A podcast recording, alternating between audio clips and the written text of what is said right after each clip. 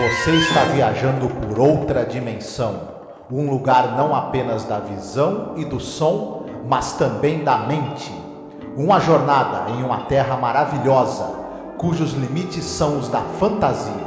Sua próxima parada, além da imaginação.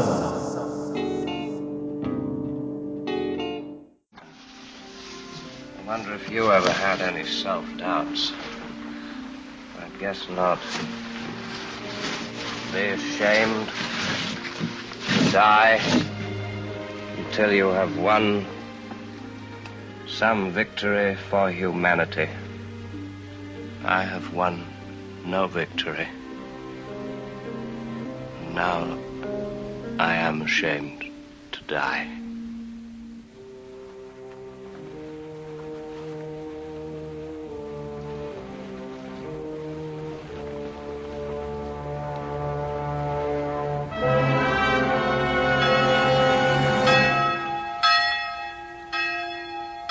Spells. Oh, that's odd. Olá, ouvinte, seja bem-vindo a mais um episódio sobre a série clássica Além da Imaginação. Eu sou Angélica. E eu sou o Marcos. Hoje nós iremos falar sobre o episódio número 102, no geral da série, o último episódio da terceira temporada, que é o episódio número 37, The Changing of the Guards, que seria a troca da guarda, né, Marcos? Isso mesmo. Episódio dirigido por Robert Ellis Miller, roteiro de Rod Serling. E olha só, gente, episódio com uma temática muito bonita, muito triste ao mesmo tempo, para um final de temporada. Mas já vou entregando aqui que eu achei um episódio belíssimo. Esse episódio ele é excepcional por várias razões e ele também é, é um episódio muito importante para o Rod Serling por conta dele ter a temática do professor da educação, mas nós vamos entrar nesses detalhes mais para frente, à medida que formos falando sobre exatamente o que que trata o episódio, né? Sim. Esse diretor, o Robert Ellis Miller, é o único episódio que ele dirigiu na série, né? Sim, o Robert Ellis Miller ele era um cara que ele ele fez o caminho inverso do que a gente costuma falar. Ele começou na televisão nos anos 50, fazendo séries de todo tipo, notadamente séries policiais, séries de faroeste, mas também ele trabalhou bastante nos teatros televisionados. O, ele tinha muita habilidade na direção de atores, por ter experiência nos teatros televisionados. Nos anos 60, ali na segunda metade dos anos 60 em diante, ele vai fazer filmes. Ele larga a TV, vai para o cinema e, pra, e vai fazer muitos filmes para a TV também. O mais famoso deles, e, e, talvez o filme mais importante que ele dirigiu, eu vou falar mais pra frente, vamos chegar nisso também. Uhum. Tem a participação de um ator que é uma verdadeira lenda, em todos os sentidos, eu acho, mas para os fãs de terror eu acho que demais, né? Que é o Donald Pleasance, né, uhum. né? Fazendo um papel impressionante, até porque ele era um, um, homem de 43 anos de idade. Ele interpreta um homem velho, né, no final dos seus 70 anos de idade. O Donald Pleasance, produtor, o Buck Hilton e o Rod Selling eram tão fãs desse cara. E olha que estamos ainda nos anos 60, hein? Mas eles eram tão fãs do cara que eles falaram: traz esse cara da Inglaterra pra cá, não, não importa os custos, eu quero esse cara no episódio. Uhum. Dado já o quanto ele era famoso nos palcos, era um ator shakespeariano de grande talento. As atuações dele no teatro, em peças de Shakespeare e em outras peças, a fama dele atravessava o Atlântico e chegava no, na América os comentários sobre o trabalho dele no teatro. E também as aparições dele no, no cinema eram memoráveis. Ele tá, só para citar algumas coisas, ele tá no, na versão inglesa de 1984 que é um uhum. filme importantíssimo. Ele tá no filme Jornada do Pavor, para vocês terem uma ideia, naquele famoso filme australiano Pelos Caminhos do Inferno. Sim. Como você mesma falou, ele é o psiquiatra do Halloween, por exemplo, né? Não é à toa que os fãs do terror conhecem o Donald Pleasance. Ele, a partir dos anos 70, anos 80, ele já estava com mais idade. Ele entrou numa carreira fazendo filmes de terror, fazendo produções é, baratas, né, do gênero horror, do gênero fantasia. Ele participava de muitas antologias de horror também. Então ele é um nome muito, ele é um rosto, né, muito conhecido mesmo dos fãs do terror. E é interessante que mesmo em filmes de baixo orçamento, mesmo em filmes modestos, ele atuava com a mesma garra, a mesma capacidade, a mesma profundidade que ele fazia nas grandes produções. Ele tá naquele famoso filme de, sobre a vida de Jesus, a maior história de todos os tempos, que é o filme com o maior número de astros que você vai ver né, na tela. Ele é Satã, Satanás, o capeta no filme, por uhum. exemplo. Tá também na Viagem Fantástica, na Noite dos Generais, enfim, uma carreira que se a gente for ficar aqui citando, não tem mais fim. Carreira muito longeva mesmo. Uhum. Só para finalizar, muita gente considera esse papel dele, a atuação mais impressionante de toda a série, além da imaginação, e ela é reputada como uma das atuações mais impressionantes da história da TV americana. Esse Olha. é é muito famosa essa atuação dele, essa participação dele na série. Eles acertaram em cheio em quererem ter esse cara nesse episódio. É verdade, né? E aqui vem uma errata, né? Porque eu, no episódio anterior eu comentei sobre uma questão de aumento de orçamento, né? Isso daí foi uma confusão da minha parte e tal, né, com a quantidade de textos e tal que a gente fica lendo. E na verdade, a essa altura da série, isso é uma coisa importante para a gente entender o que acontece na quarta temporada, né? Como a gente já comentou em alguns episódios, Rod Serling estava numa ponte aérea o tempo todo. Ele estava dando aula no Antioch College, estava tendo que gravar as aberturas para os episódios que ainda tinham da terceira temporada. E na verdade, o que aconteceu é que a série ela foi cancelada quando chegou uhum. no final da terceira temporada, né?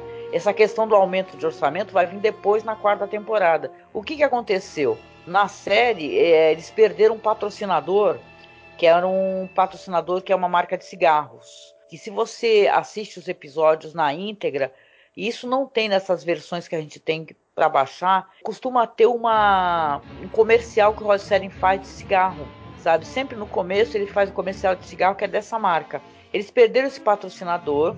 E aí o que aconteceu? A série foi cancelada e toda esse, essa equipe, o Buck Halton, e não somente ele, muita gente que está envolvida, a galera toda que está trabalhando desde o começo, desde a primeira temporada, o pessoal ficou sem ter uhum. como trabalhar. E o pessoal foi obrigado a ir atrás de outros trampos, né? Para não ficar desempregado, Sim. né? Para poder sobreviver.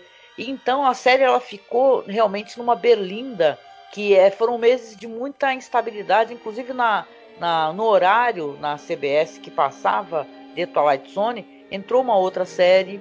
Uhum. Depois a série vai retornar porque eles vão conseguir um outro patrocinador, né? E a CBS vai chamar o Rod Serling de novo. A questão é que, é, concordo contigo, tem realmente esse negócio da educação ser muito importante para ele. Eu vou falar isso mais para frente quando a gente fazer a sinopse, né? Depois que ele voltou da guerra, inclusive, a educação ser um refúgio. A série nessa questão de segurança toda, perderam, por exemplo, esse produtor que era um cara fundamental. Uhum. Era, ele era realmente fundamental. Apesar de, vamos concordar que tem vários episódios nas próximas temporadas muito bons, a falta que o Buck Halton faz é muito grande. Sim, é, ele foi uma perda muito grande para a série. Ele era um cara que ele segurava com mãos firmes o padrão de qualidade da série e trouxe uma equipe maravilhosa para trabalhar também com ele. A série também perdeu o, dois, os dois montadores, os caras que faziam a montagem dos episódios e a gente muito do que a gente vê em tela do, do, resultado, dos bons resultados e do ritmo que os episódios têm se deve também a esses dois montadores. Eles já não vão estar presentes na quarta temporada, serão outras pessoas. Né? Uhum. O Liam Sullivan, que ele vai fazer o diretor da escola, ele esteve no episódio O Silêncio, de Além da Imaginação. Sim. Né? Uhum. Os meninos que vão ser os estudantes que vão aparecer no episódio, principalmente os que vão ter mais destaque, eram todos atores de televisão, enfim, que não têm carreiras assim tão é, chamativas, assim, dignas de nota, na verdade. Sim, é verdade. Tem um elenco de jovens, né, que faz os estudantes. Só que é como você falou, né?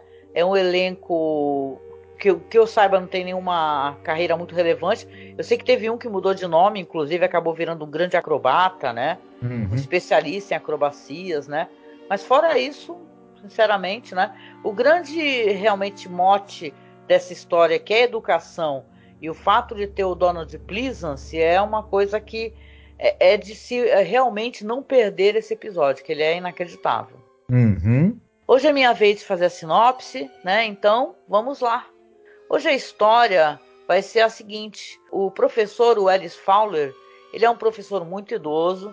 Ele é professor de literatura inglesa numa escola chamada Rock Spring School, que é uma escola para meninos em Vermont e ele descobre que vai ser forçado a se aposentar depois de ensinar lá por mais de 50 anos na escola, né? Ele acaba indo para casa muito entristecido, vai começar a refletir sobre como foi a vida e a carreira dele e vai chegar à conclusão que a vida dele, o ensino dele, que ele nunca teve relevância para o mundo, que ele nunca foi importante, né? Tanto que as primeiras cenas que você tem do professor, ele está tentando ensinar poesia, e os meninos estão muito desligados, não estão prestando atenção. Ele, inclusive, acaba desistindo de um exame final lá. E aí que ele vai ter essa conversa com o reitor, né? Que quem faz esse papel é o cara do silêncio, né? Que vai falar para ele que foi decidido que ele não voltaria mais a dar aulas, ele iria se aposentar. E a gente tem uma história, então, sobre uma pessoa que está extremamente deprimida e tem um gatilho, né? Que é um gatilho de suicídio, porque ele realmente vai pensar em acabar com a própria vida, porque ele acha que não realizou nada. Uhum. As pessoas normalmente têm aposentadoria é, compulsória aos 70 anos de idade. Ele já é um homem de quase 80, continuou trabalhando, né? Enfim. Uhum. Mas uma hora não tem como, né? É, começa a se temer até pela própria saúde da pessoa e as instituições acabam exigindo que você se retire do, do serviço, né? Sim. Ele vai naquele túmulo do, de educador muito famoso, eu não conhecia a história dele, né? Chamado Horace Mann, que tem a frase: envergonhe-se de morrer até que tenha conquistado alguma vitória para a humanidade. E é isso que ele começa a pensar, que ele não realizou nenhuma vitória para a humanidade. E acaba querendo dar cabo da própria vida, né? uhum. né? É uma época de Natal, ele está muito deprimido, não quer comer nada, né? Você vê que é um, é um senhor de idade sozinho, tá somente a governanta lá. E ele não tá vendo sentido na vida dele, já que ele não vai poder ano que vem voltar a dar aula para os meninos, né? Uhum. Você citou o Horace Mann, é uma coisa interessante, né? Porque esse homem, né, esse educador, ele tem muito a ver com o porquê o Rod Selling escreveu esse roteiro. Ele dirigiu o colégio de Antioquia, em Ohio, que é o colégio onde o Selling estudou e depois futuramente foi dar aula também, foi fazer uma, umas classes de escrita. Sim. E por isso Selin conhecia esse homem e conhecia a carreira dele. Ele, ele, ele é o grande patrono da educação pública americana. Ele Sim. foi o cara que defendeu a tese de uma educação pública aberta a, a, todos, a todas as classes sociais, a todas as cores, a to, a, aos dois sexos, numa época em que, na verdade, isso era muito combatido, ele foi um cara que precisou brigar muito por essas questões. Ele, a, a, escola que ele dirigia, essa questão dele aceitar negros, aceitar classes mistas, quase que o colégio foi fechado, teve uma campanha muito grave para fechar essa escola, foi difícil é. mantê-la aberta e, e, a admiração que o Selling tinha por esse cara e os valores que a biografia do Horace Mann transmitiram para o Selling e que estão nos escritos de, do Selling, né? Essa uhum. coisa de, de uma busca pela, pela igualdade, pela justiça social, que o Selling traz é a influência direta do Horace Mann. Por isso que esse episódio, inclusive, vai ter um momento que nós vamos falar que, inclusive, aparece até a estátua do, do Horace, né? Sim. O Horace Mann tem uma frase, né, de um dos escritos dele. Ele diz que uma república não pode permanecer por muito tempo ignorante e livre. Daí a necessidade de uma educação popular e universal. Porque, como você falou, tinha essa questão das escolas serem separadas por sexos, ter uma questão social, muita gente não ter acesso à educação. E ele foi um cara que combateu isso, né? Em 53 ele foi considerado então o primeiro colégio misto não sectário dos Estados Unidos e durante os seis anos do Horace Mann como reitor se tornou inclusive a primeira faculdade a indicar uma mulher para o corpo docente com a mesma uhum. posição e remuneração dos seus colegas de trabalho. Então esse é um cara que concordo contigo. O Selling baseava a carreira dele, a vida dele, a, a, visão dele sobre as coisas, inclusive sobre vários personagens, por essa temática, né? A temática da inclusão Isso é muito legal se você for parar para pensar. Os vários personagens que o Selling tem nas histórias que acabam tendo uma segunda chance.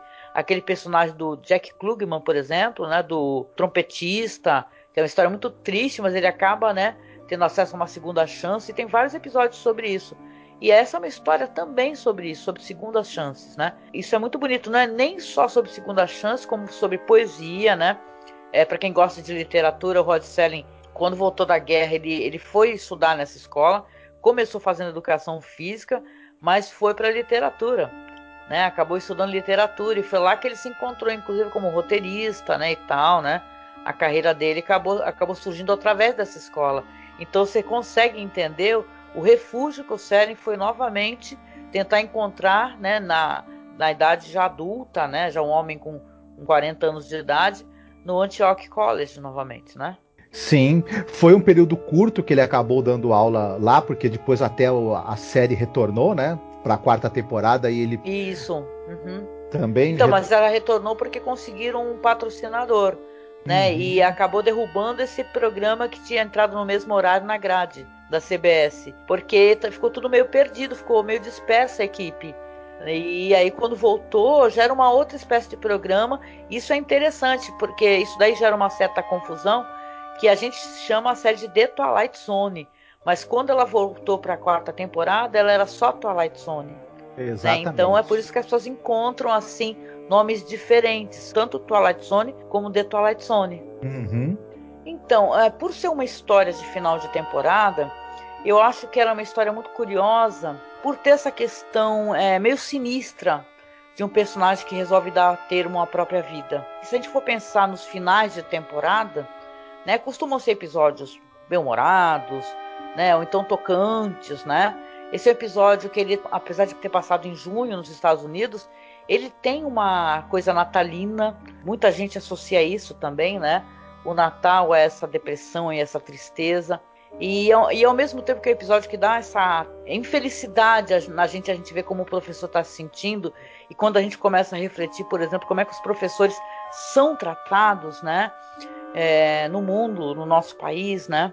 Dependendo das culturas, eu vou até fazer um exemplo de um filme onde o tratamento ao professor ele é muito mais bonito, mas você fica pensando assim, poxa, né? Ele está sendo descartado. Ele se sente descartado, e eu, claro, não sou professora, mas eu queria entender até, é, conversando com outros professores, se tiver algum professor nos escutando, até comente aqui nos comentários, como é que é essa sensação de frustração, né? Porque deve ser muito triste você passar uma vida inteira a, a ensinar e você não ter a percepção que você tocou corações, né? Porque a gente aqui quando está gravando um podcast, veja bem, não é só um paralelo, né? A gente sente que toca os corações das pessoas, porque as pessoas vêm conversar com a gente, mandam e-mail. Nossa, a gente já recebeu e-mails emocionantes mesmo, né? Então você se sente é, é motivado, né, a continuar. Você continua fazendo e tal. E ele faz isso daí, eu sinto até que o personagem dele, não sei se tu concorda, Marcos, mas ele mesmo não tá mais satisfeito, né? Ele faz isso meio no piloto automático, né? É, ele já tá com. Ele não tem a mesma energia, talvez, né? Ele já não. Mas. E, e ele começa a ter dúvidas também, né? Ele, depois de tantos anos a, a, a, educando, ele já. Ele. Você percebe que ele está ensinando e pensando assim, alguma coisa disso que eu estou ensinando agora, será que vai entrar na cabeça desses pessoal aí? Acho que não vai. Eu já estou antiquado, não, eu, eu, não, eu, não, tenho mais esse diálogo com, com, jovens e tudo, então eu estou aqui gastando meu tempo e não está entrando nada na cabeça deles. Ele, ele às vezes tem essa dúvida, né?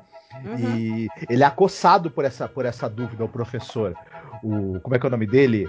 O Fowler, né? O Alice Fowler. Uhum. E, e ao mesmo tempo, você sente você veja só como esse ator, o Donald Pleasance, ele era danado. Ele tem essa dúvida e você percebe que ele fica fazendo umas brincadeiras e umas ironias com os com a inteligência dos, do, dos estudantes. Algumas dessas falas eram improvisadas, inclusive pelo Donald Pleasance. Ele jogou cacos e improvisações durante todo o roteiro, uhum, durante todo o episódio. E é muito interessante a gente ver isso. E, e depois, quando ele se vir aí aposentado sozinho, essa, essa dúvida vai bater com muito mais força, né? Com toda certeza, né? Então, apesar da gente estar falando assim num episódio que tem uma temática que você fica preocupado, né? Até por ser um final, ele vai ter uma virada. E isso que é o mais interessante, né? Porque na hora que ele resolve, que ele vai até essa estátua, né? Ele sai de casa e a governanta até se assusta porque vê que a gaveta está aberta e o, o coldre da arma está vazio. E ele tinha ido até a estátua para poder se matar lá, na frente dessa estátua. O que ocorre é que ele começa a escutar os sinos tocando. E isso vai ter uma coisa similar com um dos acontecimentos, uma das falas mais para frente. Isso é muito bonito, sabe? Ele vai falar por que, que os sinos estão tocando, por quem os sinos estão tocando. Uhum. E aí ele volta para a escola, dá a entender que, por sinal, parece que ele mora ali, né? Na escola deve ter alguma casinha, um puxadinho ali que os professores residem lá. E ele volta para a sala de aula, assim, é, curioso, né? Querendo entender o que está acontecendo. Senta na mesa lentamente. E quando ele senta, começa, né, Marcos, a se materializar é, jovens nas carteiras. Ele vai reconhecer que são ex-alunos dele. Isso mesmo são ex-alunos e à medida que ele vai lembrando dos nomes, eles vão contando para ele o que eles fizeram após largarem as escolas, como eles fizeram coisas inspiradas por poemas que o professor leu para ele, por frases que, ele, que, o, que o professor disse para eles, como eles se sentiram inspirados a fazer alguma coisa de útil na vida, de, de importante. E como, no caso específico desses alunos que aparecem ali nesse momento, perto do final do episódio, todos morreram. Ou Sim. morreram, foram soldados que morreram em combate, ou tentando salvar companheiros, ou um garoto cientista, né, que estava fazendo estudos com radiação e acabou falecendo durante as pesquisas, né? Enfim, que é até vivido pelo Russell Orton.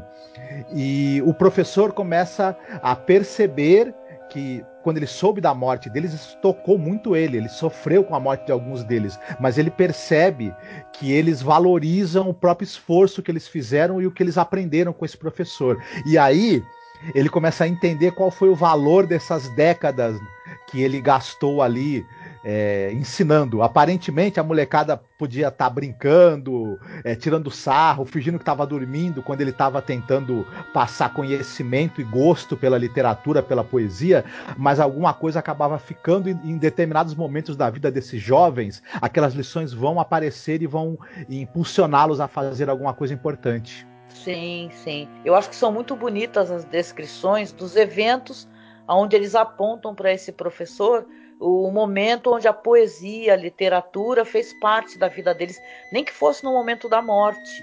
Né? Uhum. Teve um que faleceu em Pearl Harbor, ele foi tentar salvar um, as pessoas que estavam lá numa cozinha, né? tirar os amigos que estavam presos lá no meio do incêndio, acabou vindo a falecer, mas lembra de um belo poema. Né? Eu não lembro exatamente os poemas para poder ilustrar aqui, um ou outro talvez. Eu sei que em todos os momentos teve um que é um cientista que também foi inspirado assim pela questão da educação, né? Teve outro que ele acabou tendo efeitos devido à radiação, né?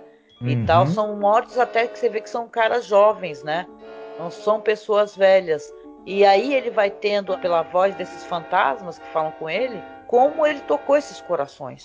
Né? Ele não achava que não tinha tocado corações, que o trabalho dele não ajudou a realizar nada, não alterar nada para o mundo. Só que, na verdade, essas pessoas fizeram diferença para o mundo. Tanto cientista como os caras que morreram na guerra por algum motivo, né? Outros que se tornaram pesquisadores, né? A poesia às vezes era força, né? Para eles continuarem, para eles prosseguirem com o seu trabalho, ou mesmo terem coragem. Como é que é aquela poesia mesmo? Por quem os sinos dobram? Tu até lembrava de cabeça, né? Nenhum homem é uma ilha isolada. A Inglaterra é como se fosse um promontório quando um torrão de terra dela cai ao mar, a Inglaterra fica diminuída. Da mesma maneira, eu sou parte do gênero humano. A morte de qualquer pessoa me diminui. Não pergunte por quem os sinos dobram, eles dobram por você. Ah, isso é muito bonito, isso é muito bonito, né? Esse negócio de quando uma vida se extingue, o mundo está perdendo, todo mundo está perdendo, né? Pela uhum. extinção dessa vida. A gente faz parte de um todo, né? Isso é muito bonito. Então, é, é, um episódio que tem essa questão motivacional, né?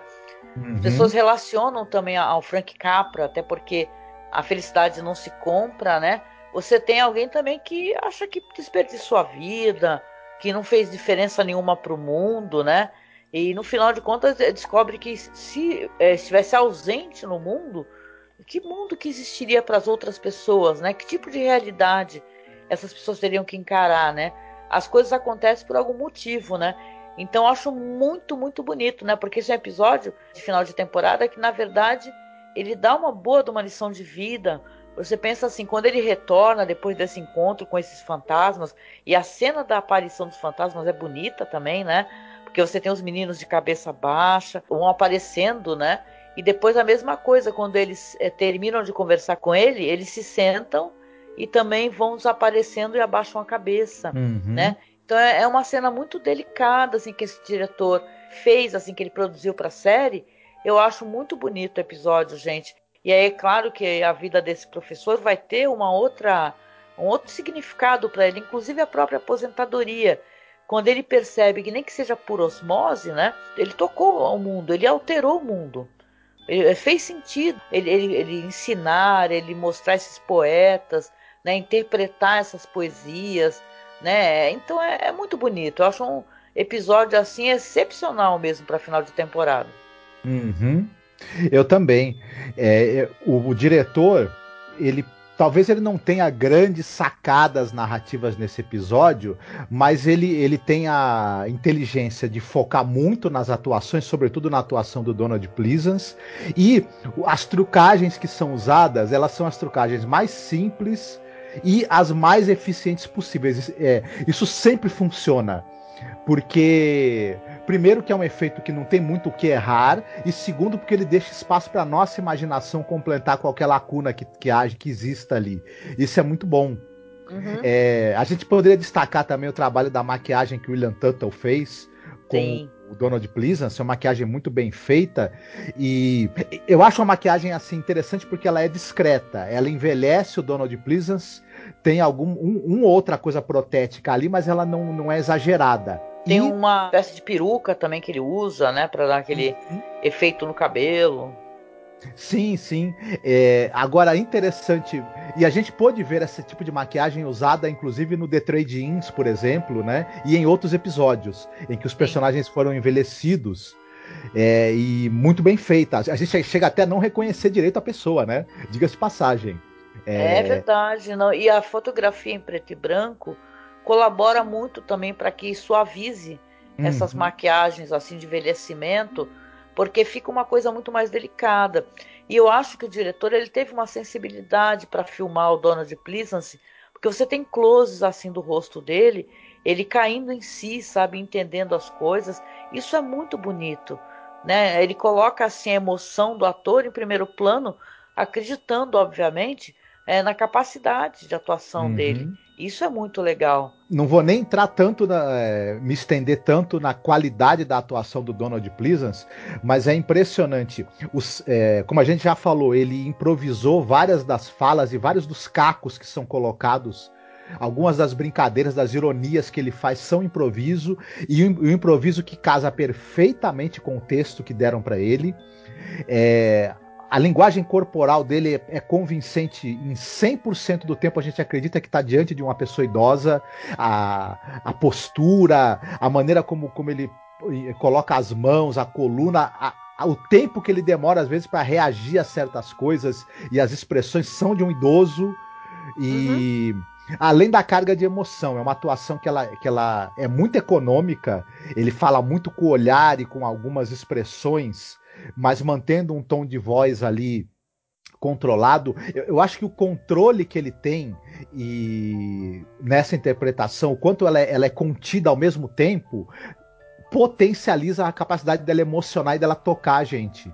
Eu, é muito impressionante o trabalho dele, não é à toa que esse episódio é tão lembrado por conta disso também, né? Sim, sim. E sabe uma coisa interessante quando você relaciona o episódio e o personagem ao próprio Rod Selling? Que muitas pessoas relacionam, né? Porque o Rod Serling, ele viu a transformação da TV, a alteração dos interesses do público. Depois, mais para frente, ele tentou fazer Deloner, a gente comentou sobre isso, né? Que é uma, era uma série de faroeste, assim, que ele queria que fosse mais filosófica, abordasse outras coisas né, relacionadas dentro desse universo do faroeste. Night Gallery para ele, que foi que é pra gente hoje em dia é um sucesso e muita gente procura mas para ele acabou sendo uma experiência meio estressante. de realizar a Night Gallery, por mais legal que fosse. Uhum. Então ele achou que também a, a vida dele, enquanto um roteirista, um escritor, né, não ia ser importante para a humanidade, que ele não ia deixar grande coisa. E na verdade é o contrário. Uhum. Se você pensa ali na imaginação, é uma das séries clássicas mais influentes que já foram feitas. Né? Ele não viu isso daí porque ele morreu jovem, né? A, a filha dele, a Anne Serling, ela é, é, é, muito legal, aliás, para quem gostar de, de conhecer falas do Serling, sobre a vida do Serling, procurem os perfis da Anne Serling no Twitter ou no, no Facebook, porque ela fala muito sobre o pai, né, os escritos que o pai tem e tal. Ela mesma colaborou é, para um para lançamento dessa história que a gente está comentando aqui numa revista. Né, então é muito interessante. Então ele também achava que para ele que ele não tinha tocado, né, o, o, mundo com que ele já realizou, com que ele ajudou a produzir e porra, não poderia ter sido mais diferente, né? Então isso é muito bonito, né? Quando a gente pensa assim, porque ele falava isso, sobre isso em entrevista, falava assim, ah, é, quando a série acabar, isso, é, isso aí foi uma série legal, né? Claro que não dá para você nos anos 60 você imaginar como é que seria a, a televisão no futuro, a internet que tudo ia ser resgatado, que até isso daí depois até remasterizado, né, que você consegue encontrar em alta qualidade, em Blu-ray, inclusive, né? Sim, é, é interessante a gente citar também que essa foi uma temporada, uma terceira temporada, que tem seus altos e baixos, né? Mas ela acaba maravilhosamente bem, eu acho. Esse é um belíssimo episódio. Uhum um ótimo final de temporada. Se a série realmente tivesse acabado aí, teria acabado num tom muito alto de qualidade e memorável, sim. mas ainda tem bastante coisa pela frente, né? Tem, tem sim. E aquela pergunta, hein? Ponto alto e ponto baixo, na sua opinião, do episódio, Marcos?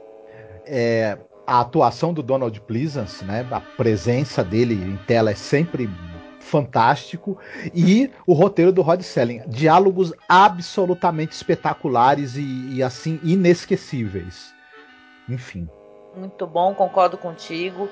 Terminar uma temporada de Além da Imaginação com Dono de se é um luxo. Então é muito bom, episódio excepcional. Roteiro também é muito delicado, assim, os poemas que são mencionados. Eu acho que o Rod Selling estava é, assim nessa, nessa pegada, querendo trazer, como ele já fez em tantos episódios, uma reflexão sobre a condição humana, né? Sobre segundas chances, sobre a gente não desistir. Então acho muito bonito esse episódio, muito rememorado mesmo da série. Uhum. E você escolheu alguma coisa para recomendar? Escolhi sim. Não tem exatamente a ver com o tema da educação, mas talvez de certa maneira o diretor, esse Robert Ellis Peters, ele escreveu, desculpa, ele dirigiu um filme que é a adaptação de um livro que eu gosto muito de uma escritora que eu gosto muito. É a Carson McCullers que escreveu aquele famo aquela famosa novela Balada do Café Triste, um, uma novela maravilhosa, ela também escreveu um romance belíssimo de, de esmagar o coração de qualquer um, chamado O Coração é um Caçador Solitário, The Heart is a Lonely Hunter, que ele trata da amizade de dois, de dois meninos, dois jovens, né? Dois, dois, dois jovens, um deles surdo-mudo, né? E do que vai acontecer quando por vários é, percalços da vida eles se separarem e cada um for seguir um caminho na vida. É, é um, um livro absolutamente belíssimo, impressionante. Ele fala sobre é, essa coisa da amizade, sobre essa coisa do, do, da descoberta do amor. Ele fala sobre essa coisa do, das decisões que a gente toma quando a gente vai amadurecendo e o peso que elas podem ter. É um livro incrível e ele foi transposto para o cinema esse, esse, filme, inclusive, é ele é um filme que foi lançado em 68. Ele, foi, ele, ele concorreu ao Oscar de melhor filme e é uma das mais importantes atuações da, do ator do Alan Arkin. Olha, não assisti. É, uma, é, é, é, a atuação que, que, que, que fez o Alan Arkin é, ganhar muita visibilidade como um grande ator. Tal, talvez seja a primeira grande atuação assim da carreira dele que chamou muita atenção. Esse cara que é um ator incrível, importantíssimo também do cinema é, americano. Enfim, eu vou. Esse filme é recomendadíssimo. No Brasil, ele recebeu o título de Por que tem que ser assim? Um título péssimo. Mas eu vou dar uma, uma, uma dica. No YouTube tem esse filme completo com legendas em português, mas a pessoa tem que procurar pelo título O Coração é um Caçador Solitário. Olha, que ótimo. Vou deixar linkado então. Ah? Ai, muito bom, muito bom. Olha, eu vou pegar a minha indicação e vou colocar a questão do professor e da importância do professor dentro de uma história. E vou recomendar um diretor que foi o diretor escolhido pela gente quando fizemos 10 anos né, de, de podcast, nesse meio do podcast, que é o Zhang Mu. O que aconteceu? A gente falou sobre toda a filmografia dele, falamos sobre filmes, os primeiros filmes da carreira dele, os, os mais recentes que são maravilhosos. Quem lembra do Zhang Mu pensa muito nesses filmes de luta, né? De vuxia, de luta, filmes coloridos, maravilhosos e tal, inacreditáveis. E eu não vejo as pessoas comentarem muito sobre este filme, apesar de ser um filme muito relevante dentro da carreira dele, que aqui no Brasil saiu como título O Caminho para Casa. O filme começa preto e branco, vai mostrando a história de um filho que ele tem que visitar a mãe, porque ficou sabendo da morte do pai quando ele chega lá, a mãe dele, uma senhora muito, muito idosa, ela está ali muito deprimida, muito triste. É um vilarejo muito é pequenininho, tem poucas pessoas jovens que residem no vilarejo, né? Porque os jovens já foram todos para as grandes cidades trabalhar, né? Tem mais pessoas idosas. E ela está pedindo para o filho, né, encarecidamente, porque o, o, o marido dela, que era um professor, que ele veio a falecer justamente é porque ele estava tentando é, arrumar doações para poder é, fazer uma obra na escola e continuar dando aula. Ele já era um homem bem idoso, acabou adquirindo pneumonia né, e veio a falecer disso né, em outra cidade. E ela pede ao filho que se faça um ritual que para ela é muito importante para o povo, né, para essa cultura, que tragam o, o, professor da outra cidade a pé, né, o caixão dele, né, sob uma padiola e tal, que as pessoas tragam ele a pé da outra cidade até a, a, a cidade que ele morava, para que a alma dele possa vir seguindo né, o caixão e ele reencontrar a cidade dele, reencontrar ela mesma, né, o ambiente que ele vivia.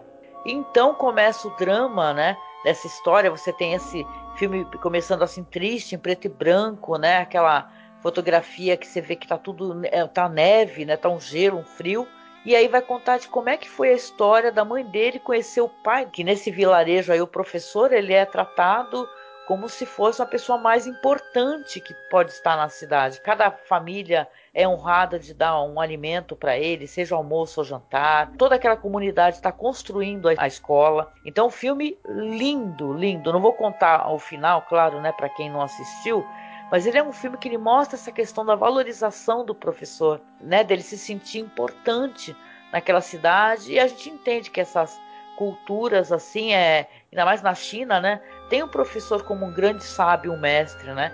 Então é um filme assim onde Zhang Mu conta essa história com muita sensibilidade, onde você tem o um contraponto dessa fotografia em preto e branco no começo do filme e depois no final do filme também vai voltar, né? E o todo colorido, que é quando mostra essa história de amor entre a mãe dele e o pai dele. Uhum. Olha, esse é um dos meus filmes preferidos da vida. É. É o filme que fez eu querer é, ter um podcast sobre cinema alternativo. Uhum. Né? Você lembra, né? Assistimos, Sim. acho que um corujão desses aí há Sim.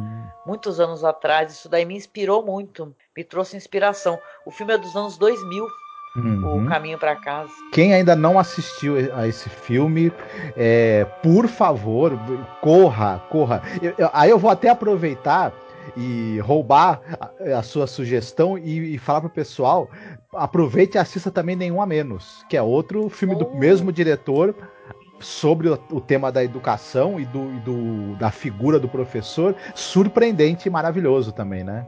É muito bonito, Nenhum a Menos.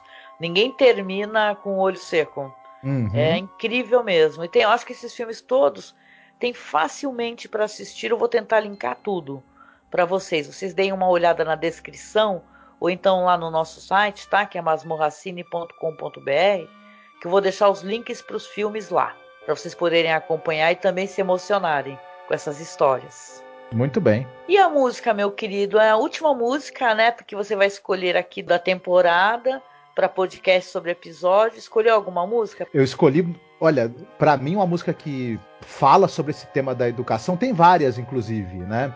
Mas eu acho que Alessi Brandão, Anjos da Guarda é insuperável.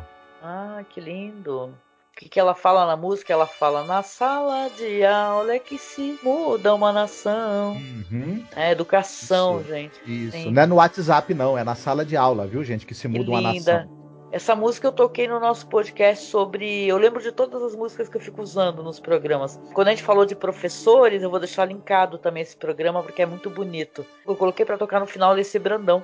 Essa uhum. música é muito emocionante, é uma homenagem linda a carreira de professora é maravilhosa. Que pena que nesse país e com este governo, é, e não somente com este governo, vamos lembrar, o sucateamento da educação não vem de hoje, né? Não começou em 2018, 2019. Então você tem os professores é, sofrendo tanto, né?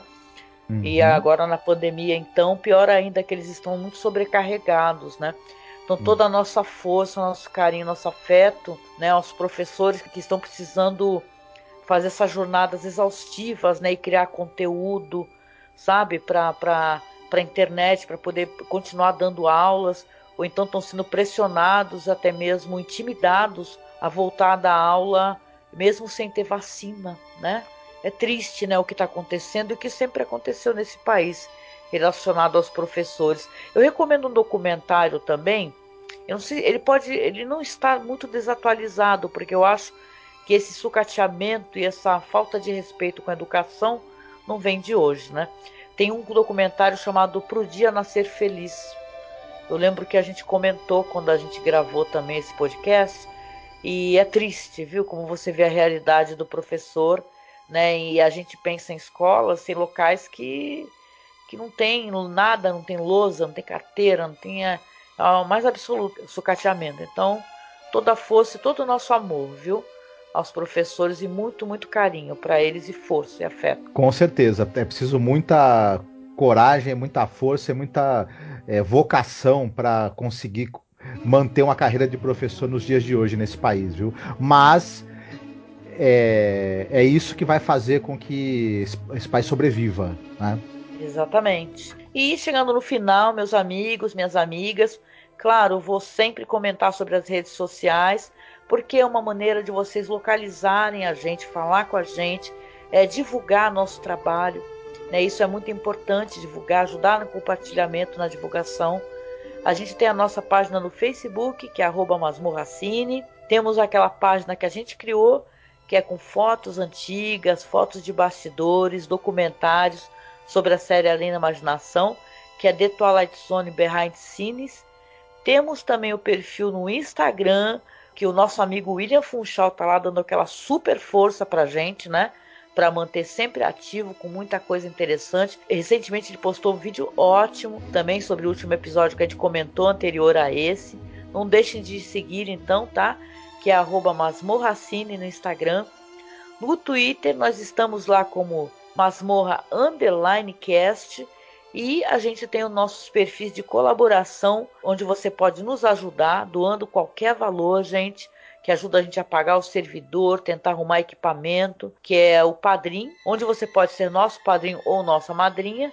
E tem o Colabore aí, onde você também pode doar qualquer valor para a gente e ajudar o nosso trabalho a permanecer. Temos também o Pix agora, então você basta acessar aqui a descrição que tem a nossa chave Pix que você pode doar qualquer valor pelo Pix também, que é pra gente também é legal porque dá para você doar a gente recebe o valor sem desconto, né? Então, se você está chegando no final dessa temporada com a gente aqui de Além da Imaginação, é importante e daqui também vem o nosso agradecimento para quem já é colaborador e já ajuda o nosso trabalho a acontecer para ter mais uma temporada ou para o nosso trabalho falando de cinema, sobre séries. Ele ocorre devido a essa ajuda, a essa colaboração, né, Marcos? Exatamente. Facilita que a gente consiga pagar o servidor, ajuda a gente a adquirir material, equipamento para ter um áudio melhor. Então, toda ajuda é, a gente é muito agradecido a ela. Sim, muito obrigado para quem já é nosso padrinho e já é nossa madrinha ou já está colaborando. E para quem não pode colaborar porque a época está difícil, né? Está vivendo tempos difíceis, compartilhe. Você não sabe, pode ter amigos seus, amigas suas que são fãs da série né? Então apenas é, esperando para poder ter um conteúdo. Dia desses eu entrei no Twitter, não sou muito de entrar, mas eu entrei no Twitter tinha uma, uma moça maravilhosa que eu estou seguindo, até porque tem um texto maravilhoso que ela escreveu sobre aquela minissérie Shogun. Aí eu fui seguir ela no Twitter, né, e tal, e ela estava agradecendo porque ela não conhecia o nosso podcast sobre a série. Então compartilhe se você puder. Isso ajuda muito, tá?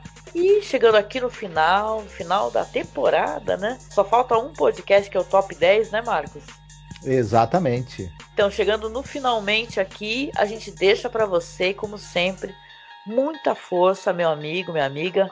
Um grande abraço e vamos todos aí lutar contra o fascismo, contra essa época difícil que a gente está vivendo no nosso país, né?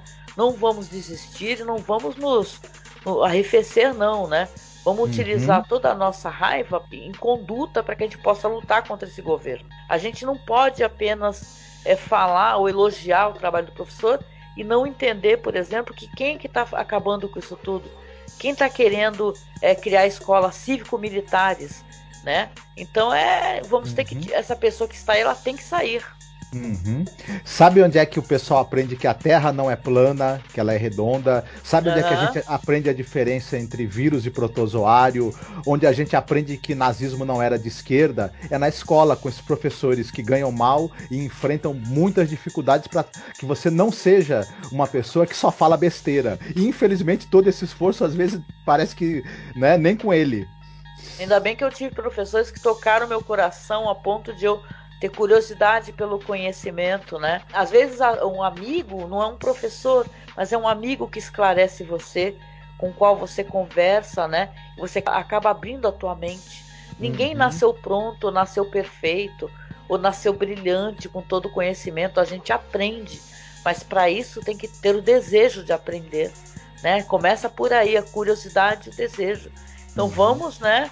Refletir todas essas questões e é isso, gente. A gente se encontra aí no próximo podcast sobre a minha imaginação. Fiquem bem, se cuidem. Beijo. Tchau, tchau. Professores, protetores das crianças do meu país. Eu queria, gostaria de um discurso bem mais feliz porque tudo é educação. É matéria de todo tempo. Ensinem a quem sabe de tudo a entregar o conhecimento. Ensinem a quem sabe de tudo a entregar o conhecimento. Na sala de aula é que se forma um cidadão. Na sala de aula é que se muda uma nação. Na sala de aula não há idade nem cor. Por isso aceite e respeite o meu professor. Na sala de aula é que se forma um cidadão. Na sala de aula é que se muda uma nação. Na sala de aula não há idade nem cor. Por isso aceite e respeite o meu professor. Batam palmas pra ele, batam palmas pra ele, batam palmas pra ele,